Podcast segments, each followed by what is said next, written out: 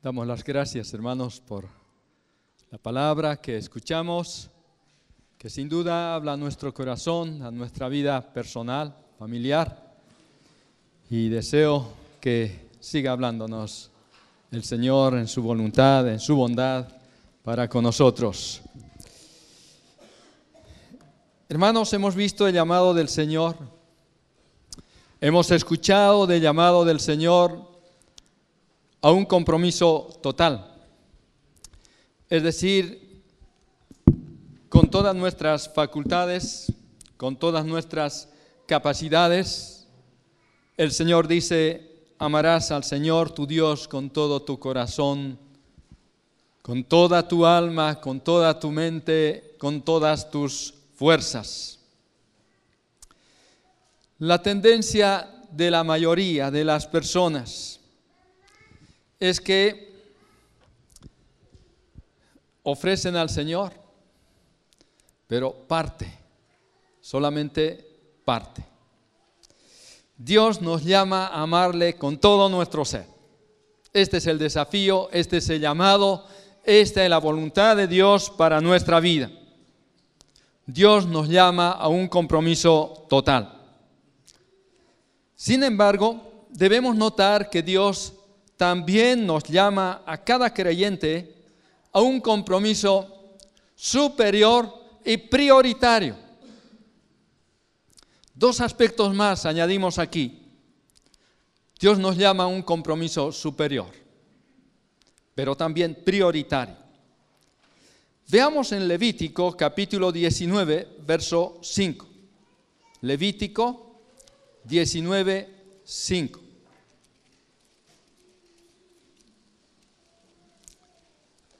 Dice la palabra, y cuando ofreciereis sacrificio de ofrenda de paz a Jehová, ofrecedlo de tal manera que seáis aceptos. O sea que Dios tiene la atribución de aceptar o no nuestro sacrificio. Él tiene todo el derecho de aceptar o no lo que nosotros le ofrecemos. Y entonces Dios nos ha de dar aún mayores pautas para que podamos entender por qué Dios no estaba dispuesto de aceptar cualquier sacrificio, cualquier ofrenda, cualquier cosa que se le ofrezca. ¿Cómo es entonces un compromiso superior y prioritario? Observemos la palabra, hermanos. El compromiso superior exige lo mejor, no solo todo, no solo la totalidad, pero lo mejor. Por ejemplo, cuando vamos a Éxodo capítulo 12, observamos sobre el cordero de la Pascua. ¿Cómo había de ser el, cordero de la Pascua? Eh, Éxodo 12, 5. Todos sabemos lo que dice el texto, pero ahí está. El animal, dice, será sin defecto, macho de un año. Lo tomaréis de las ovejas o de las cabras. El animal será sin defecto. ¿Por qué Dios exige algo perfecto? Porque Él es perfecto. Y dice que en Dios no hay sombra de variación, de mudanza. Dios es el continuo ser, es decir, que tiene una existencia que no varía, no varía. Él es hoy, ayer y por los siglos, dice el escritor a los hebreos. Así que el animal para la Pascua que se tenía que sacrificar para celebrar la Pascua antes, para la primera Pascua, como para la celebración o recordación de esa primera Pascua, tenía que ser macho sin defecto. Según Deuteronomio capítulo 15, verso 21, a Dios no se le podía ofrecer un sacrificio, un animal que tuviera defecto. Deuteronomio 15, 21. Y si hubiere en él defecto, si fuere ciego o cojo o hubiere en, en, cualquier, en él cualquier falta, no lo sacrificarás a Jehová tu Dios. No se podía ofrecer a Dios a algo, un animalito que tuviera defecto. En el capítulo 17, verso 1 de este mismo libro, no ofrecerás en sacrificio a Jehová tu Dios buey o cordero en el cual haya falta o alguna cosa mala, pues es abominación a Jehová tu Dios. Abominación. Es decir, algo que a Dios le repugna, le causa náuseas. Esto es fuerte, ¿no? Pero es que se trata de Dios, del Dios perfecto, incomparable, único en el universo. No puede pedir menos.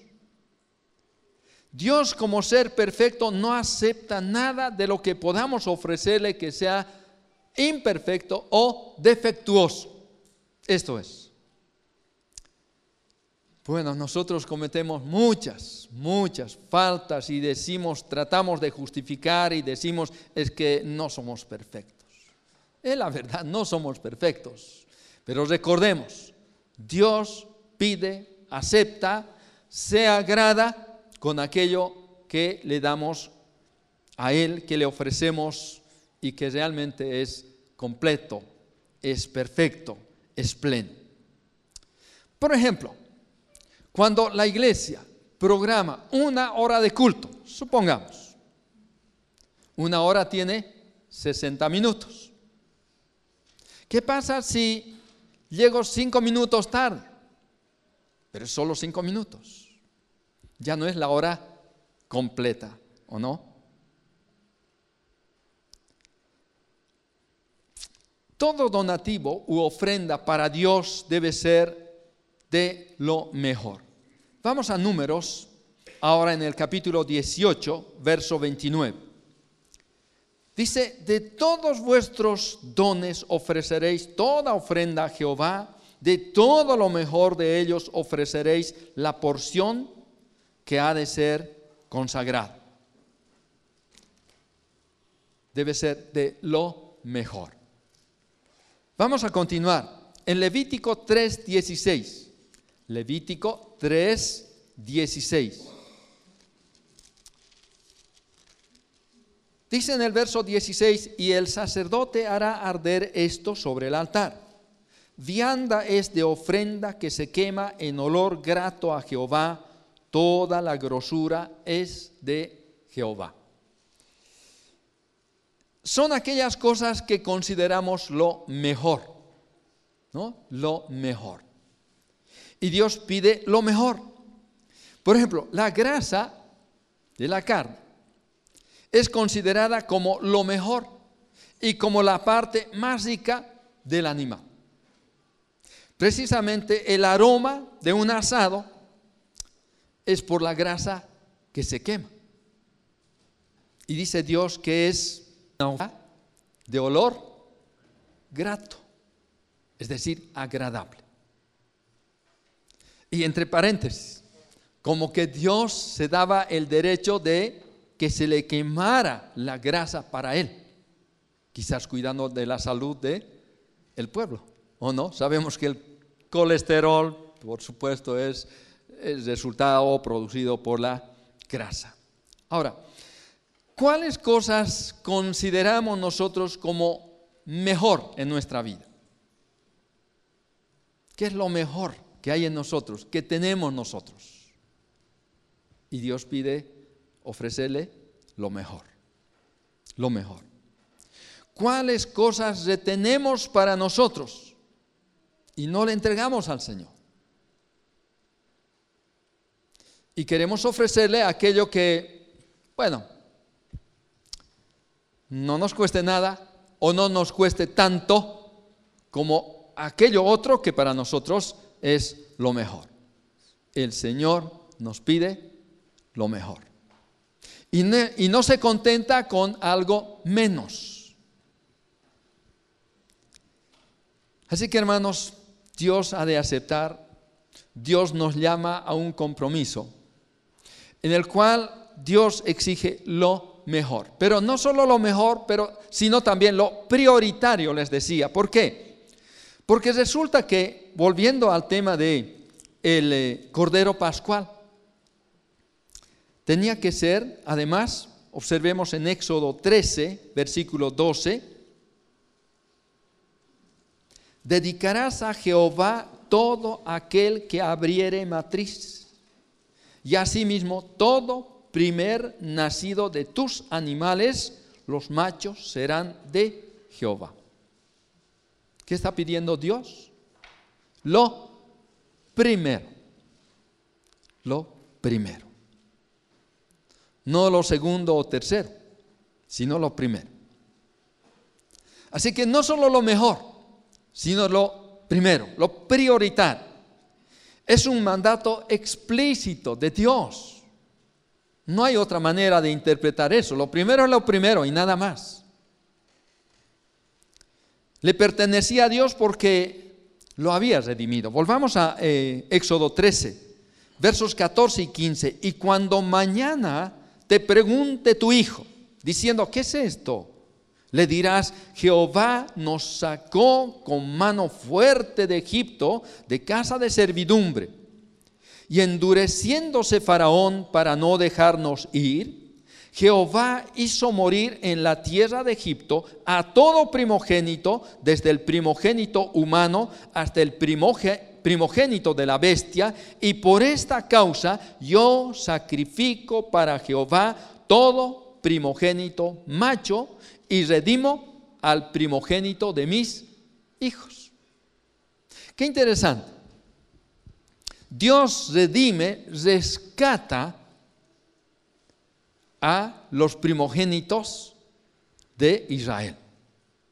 En cambio, el primogénito de Faraón y de toda la gente, de toda la población de Egipto, muere. ¿No es cierto que sale el ángel y hiere a cada primogénito? Y en cada casa, en cada familia, en cada hogar egipcio, hay llanto, hay luto, hay dolor. ¿Por qué? Porque ha muerto el primogénito. Aún de los animales, ¿o no?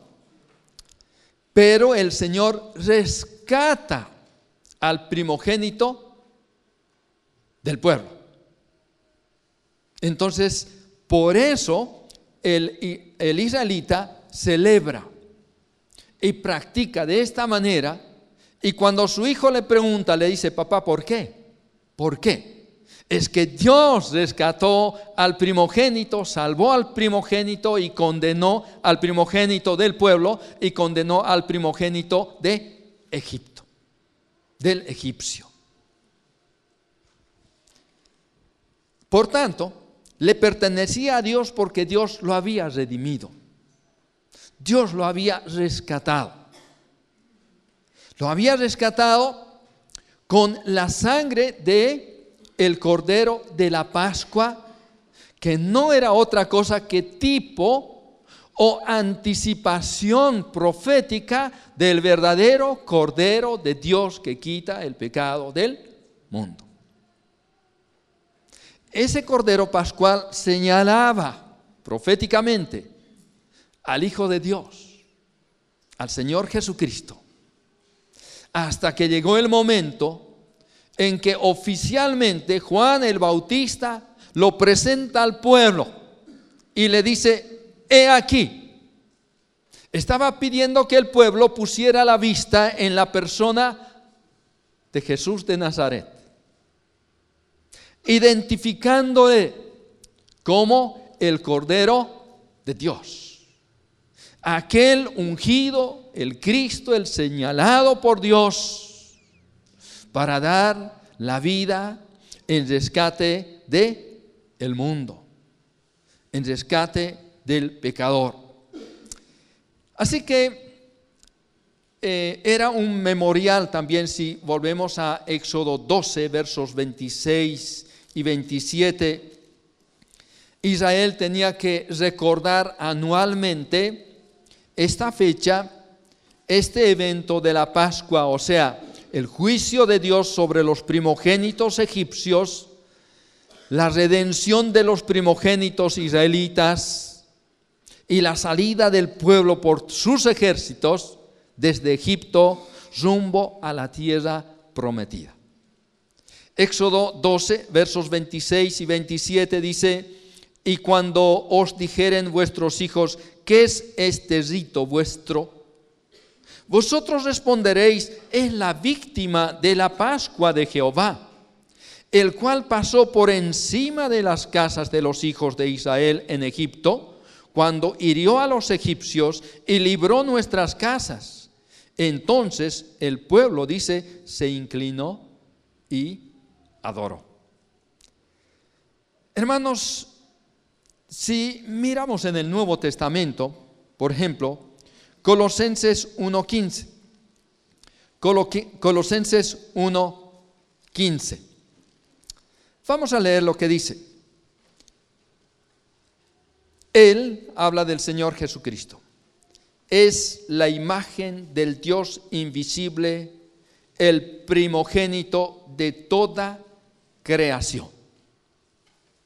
Jesucristo es aquel que tiene la preeminencia no es como falsamente interpretan algunos grupos no cristianos, aunque se llamen cristianos, diciendo que Jesucristo es el primero de la creación, en sentido de que Él fue primeramente creado, que Él fue el primero en ser creado.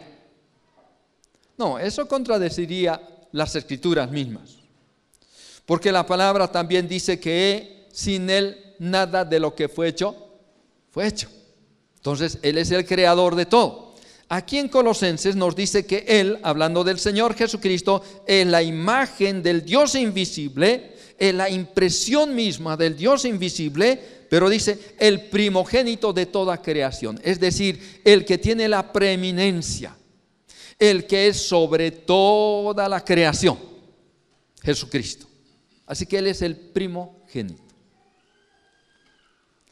Si Dios dio al primogénito, a lo primero, fíjense otra vez, Dios nos pide de la misma manera a nosotros que demos para Él lo mejor y lo primero. Lo mejor y lo primero. También los cultivos del campo. ¿Qué es lo que el israelita tenía que ofrecerle a Dios? Las primicias. Veamos lo que dice Éxodo 23, 19. Éxodo 23, 19. Ahora, ustedes saben que el labrador en el campo trabaja duro, es un trabajo pesado, agotador, sacrificado, ¿por qué no decir doloroso?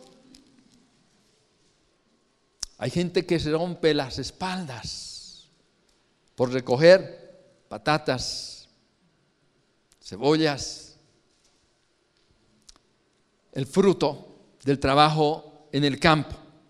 Pero dice la palabra en Éxodo 23, 19, las primicias de los primeros frutos de tu, de tu tierra traerás a la casa de Jehová tu Dios. No guisarás el cabrito en la leche de su madre. Pero vamos a, la primera parte del verso las primicias de los primeros frutos de tu tierra traerás a la casa de Jehová tu Dios. Este era el llamado, esta era la orden de Dios para Israel. Cultivaban el campo, el labrador espera los primeros frutos, porque después de trabajar arduamente, trabajosamente, por supuesto que tiene que llegar el momento para recoger los buenos frutos. Pero ¿qué dice el Señor? ¿Sabe? Lo primero es para mí. Hermanos, no quiero, no, mi propósito no es ir a, a los detalles para volver a la práctica judía o israelita, no. Pero observemos que hay principios que no pasan. Lo primero es primero y Dios nos pide lo primero. De las primicias, es decir, de los productos, los primeros frutos que se obtienen del trabajo en la tierra, son las cosas que se esperan con ansias recoger o recibir como producto del trabajo. Y Dios dice, eso es para mí. Recuerdo cuando jovencito empecé a trabajar eh, vivía cerca de una tía, bueno, una familia, la tía, su esposo, sus hijos, y me dice, hijo, lo primero que tienes que comprar con tu primer sueldo, ¿no? Y me da las instrucciones. Pero ahora cuando veo la palabra, entonces cuando recibas tu primer sueldo, ¿qué? No, trae lo mejor. Lo primero es para el Señor. Ustedes han escuchado de Anthony Norris Groves. Él vivió entre los años 1795 a 1853. Era un dentista que dejó el lujo y el prestigio y se fue a Bagdad. Y después a la India para predicar el Evangelio. Demostró que es posible tomar las palabras del Señor literalmente. Y entonces Groves decía así, el gran propósito de la vida es exaltar a Jesús y debemos entregar todo lo que tenemos para alcanzar esta meta. Añadía, el lema del cristiano, por lo tanto, debe ser trabajar duro, consumir poco, dar mucho y todo para Cristo. ¿Saben? Lo primero, volviendo a lo primero, también tiene que ver con la vida doméstica. Y aquí como que toca también el corazón de las damas, de la mujer, de la ama de casa. Observemos en números 15-21. Números 15-21.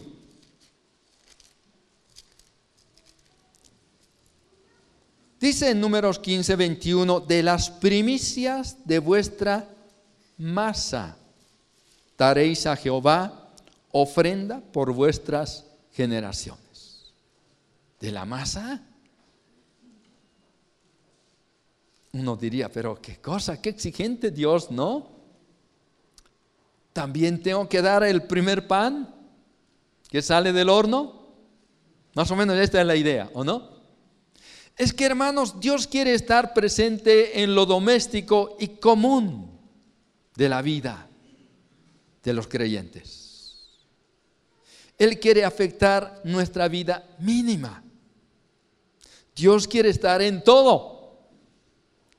Es que la verdad, como decía el apóstol, para que Él sea todo en todos. ¿Significará eso? Sí, como que Dios quiere tener parte en nuestra vida, en todos los aspectos, en todas las áreas, en todos los campos, en todos los departamentos. Si nuestra vida personal es como una casa que tiene varios ambientes, tiene la salita de espera o de recepción, tiene el comedor donde celebramos fiesta con los amigos, los parientes, disfrutamos de la comida juntos. También hay, ¿qué? El dormitorio, quizás el escritorio y quién sabe algún otro ambiente más privado todavía. Y más aún, hay casas donde también hay sótano, ¿no? ¿Saben qué? Dios quiere también tener parte allí. Aún en los espacios donde no permitiríamos a los mismos amigos entrar. Normalmente a los amigos les decimos, mira, esta es la cocina, dice la señora, ¿no? Esta es la salita, aquí está también el baño, aquí está el dormitorio, aquí está, y mostramos todo. Pero quizás nos reservamos algo. Pero Dios no quiere que le reservemos nada. Él quiere entrar a cada parte de nuestra vida. Así que aquí Dios dice muy bien también, cuando hagas tu masa, cuando prepares, elabores algo para hornear, también se lo tiene que adorar en la vida doméstica. Un ejemplo del Antiguo Testamento muy interesante lo encontramos en el primer libro de Reyes, capítulo 17. Primer libro de Reyes 17. Y los versos 7 al 24. Es una historia un poquito larga, pero eh, creo que es bueno a lo menos recordar. Se trata de lo siguiente.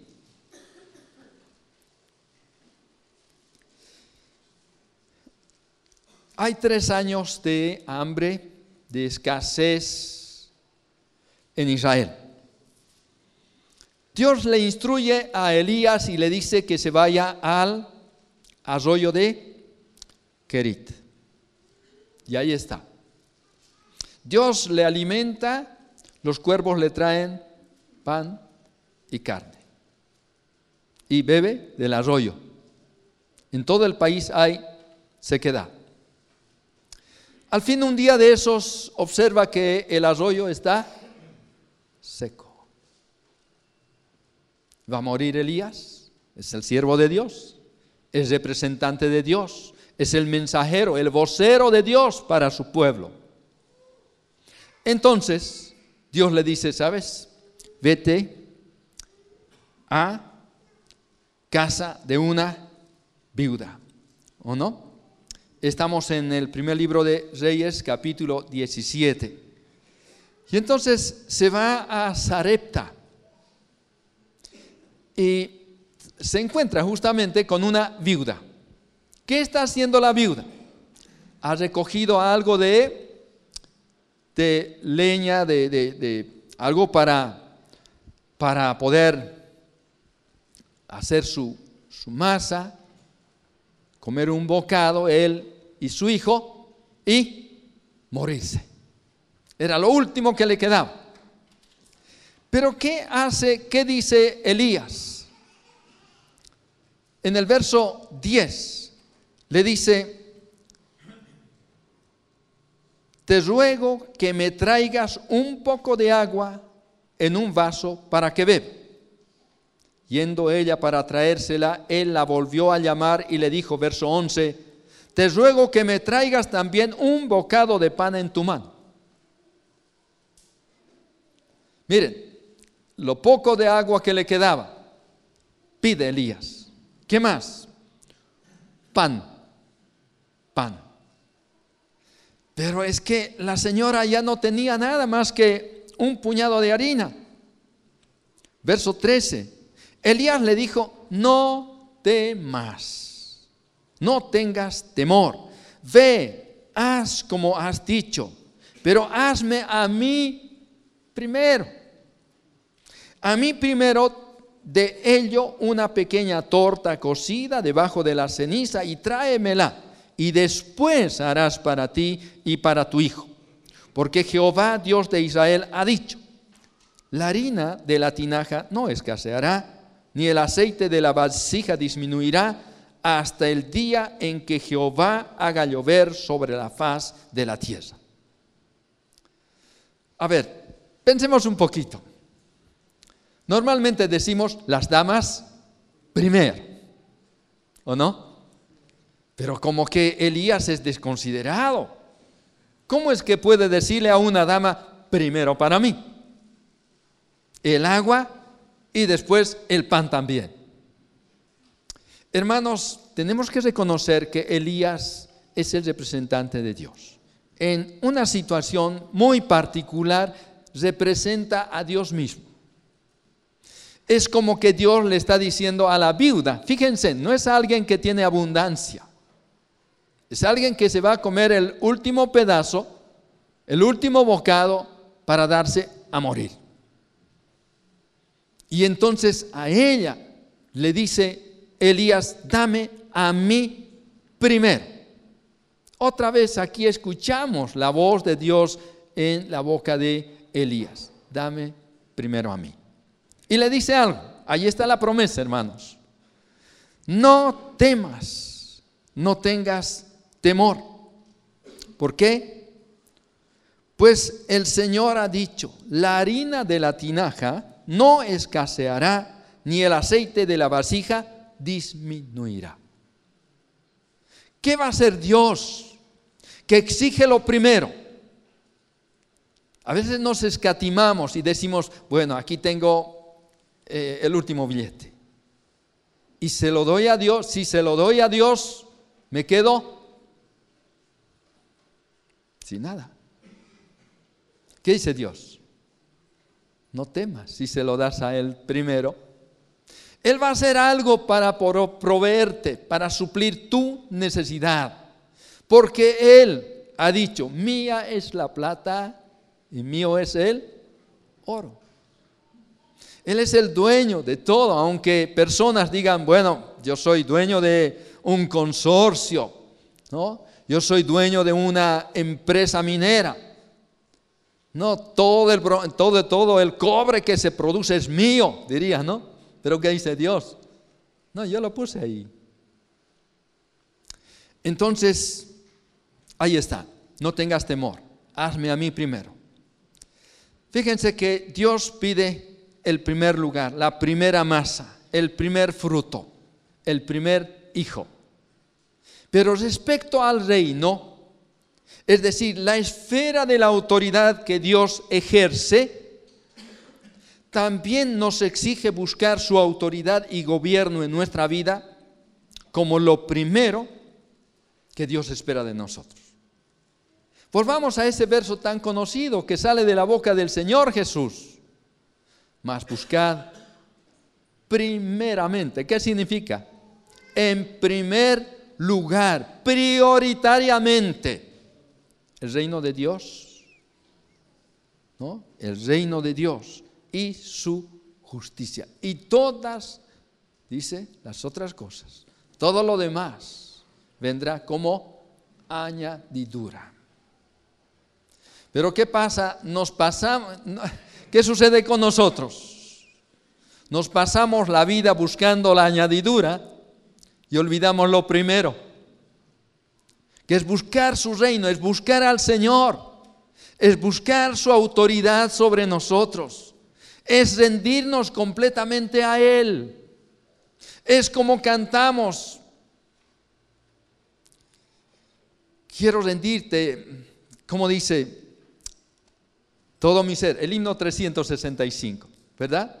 Creo que ese es el sentir que Dios espera de cada uno de nosotros que podamos rendirnos alma, vida, corazón, dice, ¿no? Es decir, todo nuestro ser.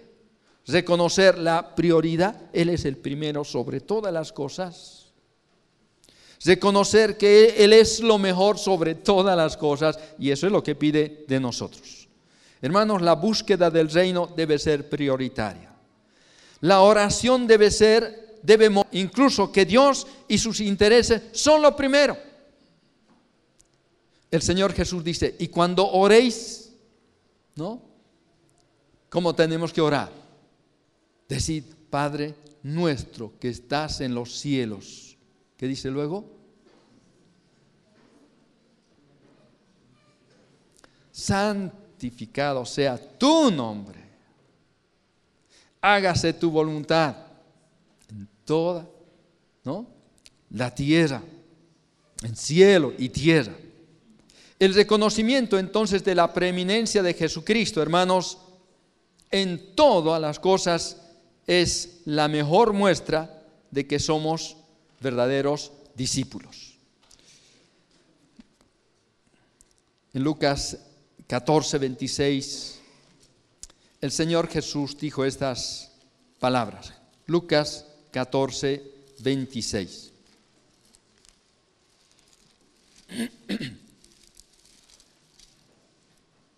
Si alguno viene a mí y no aborrece a su padre y madre y mujer e hijos y hermanos y hermanas y aún también su propia vida, no puede ser mi discípulo.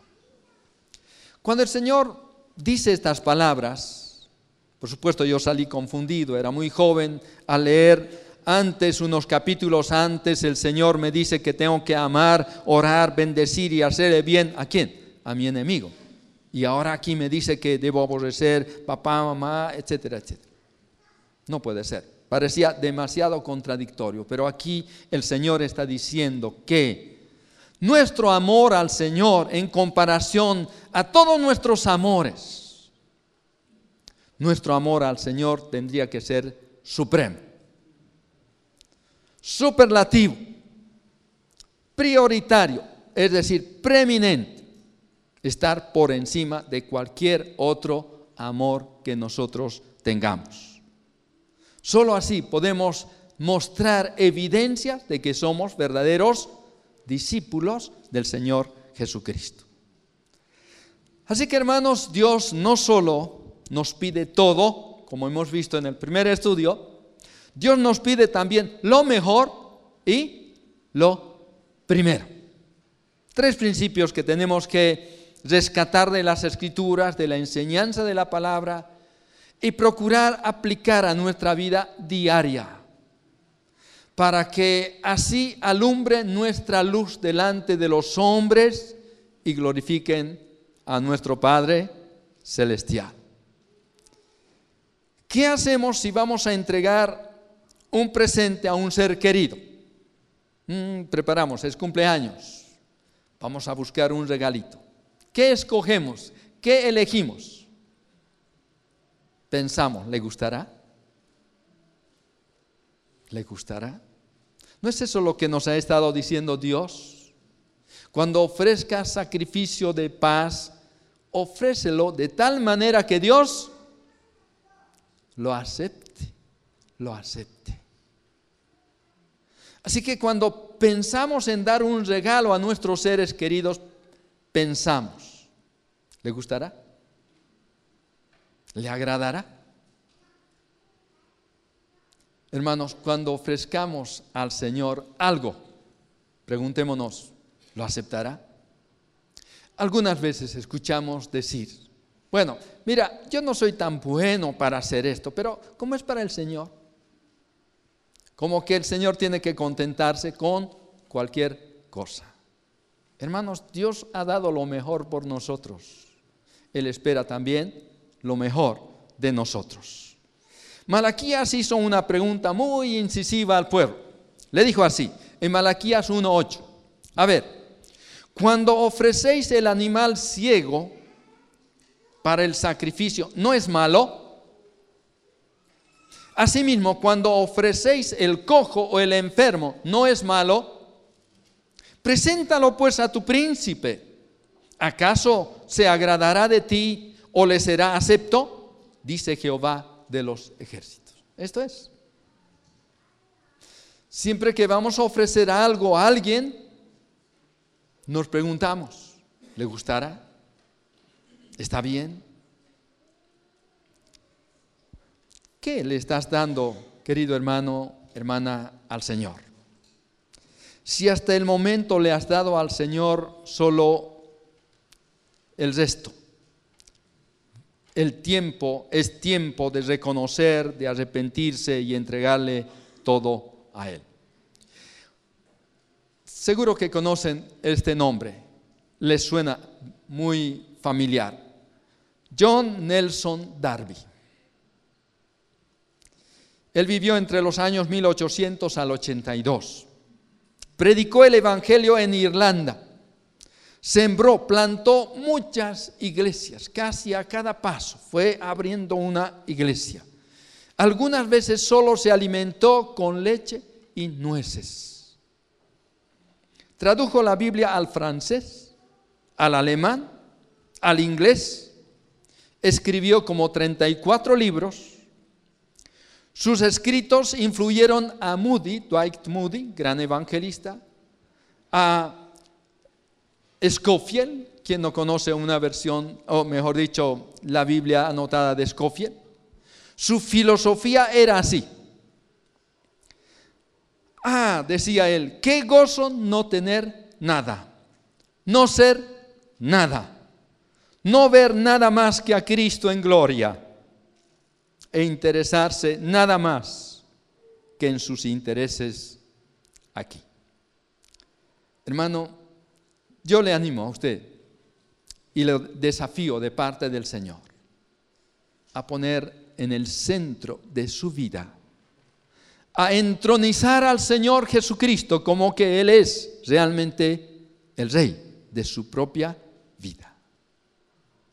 Es que llega un momento crítico en nuestra vida en que tenemos que o entronizar al Señor Jesucristo o entronizar o declarar al yo como mi rey. Y aquí el Señor nos da la oportunidad aún de decir no al yo, no yo, sino tú, Señor. Como el Señor Jesús allí la noche en Getsemaní, en el, en el huerto de Getsemaní, dijo, Padre, si es posible, si puedes resolver el problema del mundo de otra manera, pero no se haga mi voluntad, sino la tuya. Y aquí estamos, frente al Señor, delante de Él, y Él instándonos, invitándonos, animándonos, desafiándonos a tomar una decisión, una determinación en nuestra vida personal, familiar, eclesial. ¿Quién es el centro de nuestra vida? ¿Quién recibe todo, lo mejor y lo primero de nuestro ser, de nuestros productos, de nuestros esfuerzos, de nuestra vida aquí? Esta respuesta la tenemos que dar cada uno de nosotros personalmente al Señor. Amén.